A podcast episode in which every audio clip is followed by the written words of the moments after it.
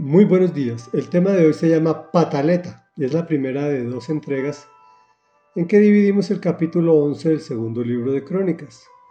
En contexto, estamos hablando de la descendencia de David Salomón, llegamos a Roboán, a quien en su coronación el pueblo israelita le pidió que le aliviara el duro trabajo, pero este aceptó el consejo de los jóvenes que les dijo que no hicieran eso.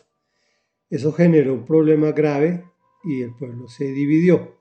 Dice así, Roboán llegó a Jerusalén y movilizó a las familias de Judá y de Benjamín, 180 mil guerreros selectos en total, para hacer la guerra contra Israel y así recuperar el reino.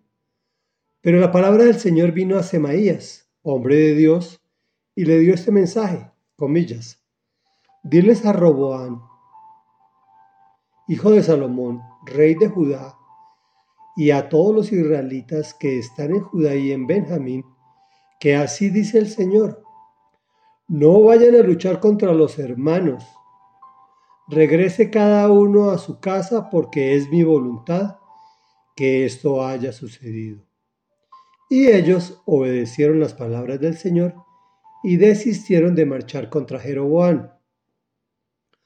Roboán se estableció en Jerusalén y fortificó las siguientes ciudades de Judá Belén, Etam, Tecoa, Betsur, Soco, Adulán, Gat, Maresá, Sif, Adorajin, Laquis, Aseca, Sora, Ayalón y Hebrón.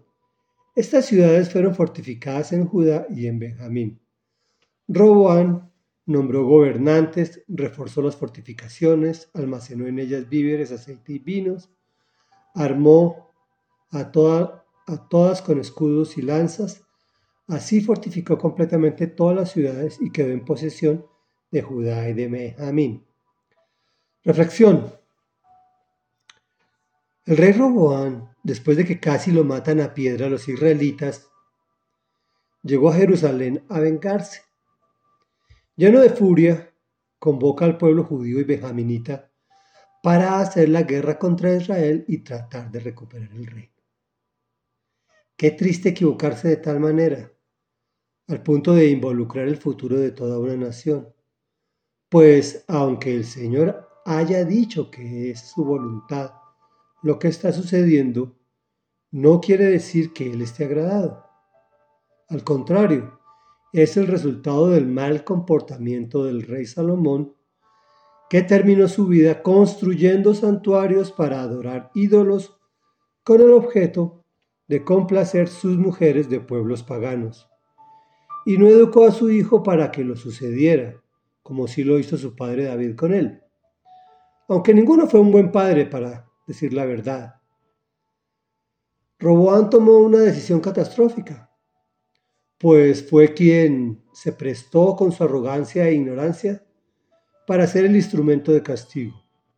Es algo similar a lo que pasó con Judas al traicionar al Señor Jesús hicieron lo que estaba escrito, hicieron la voluntad del Señor Dios Todopoderoso, pues no se cae ni la hoja de un árbol sin su voluntad. Pero es que hay dos tipos de voluntad, una voluntad permisiva y una buena y agradable voluntad, que es la que aspiro que todos sigamos, incluyéndome a mí especialmente. Pero dice la palabra que más les valiera no haber nacido. Finalmente, Roboán más por mostrar su poder o por pataleta que otra cosa, tomó medidas como nombrar gobernantes, reforzar las fortificaciones, almacenar víveres, pero se quedó solo con Judá y Benjamín. ¿Por qué? Porque estaban en el mismo sector territorial, por su cercanía. Así quedó la división del pueblo de Israel y lo que llamamos Israel con diez tribus. Y lo que conocemos como judíos son Judá y Benjamín. Oremos.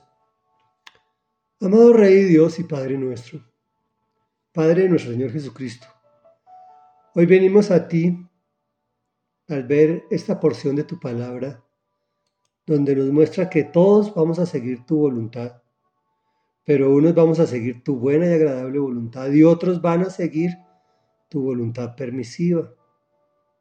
No queremos llegar a ese punto, Señor. No queremos que se diga de nosotros ni de nuestras generaciones futuras que más les valiera no haber nacido. Por el contrario, queremos ser instrumentos de tu paz. Queremos tomar decisiones que trasciendan hacia la eternidad. Queremos ser un instrumento moldeable en tus manos. Te lo rogamos en el nombre poderoso de Jesús. Amén y amén.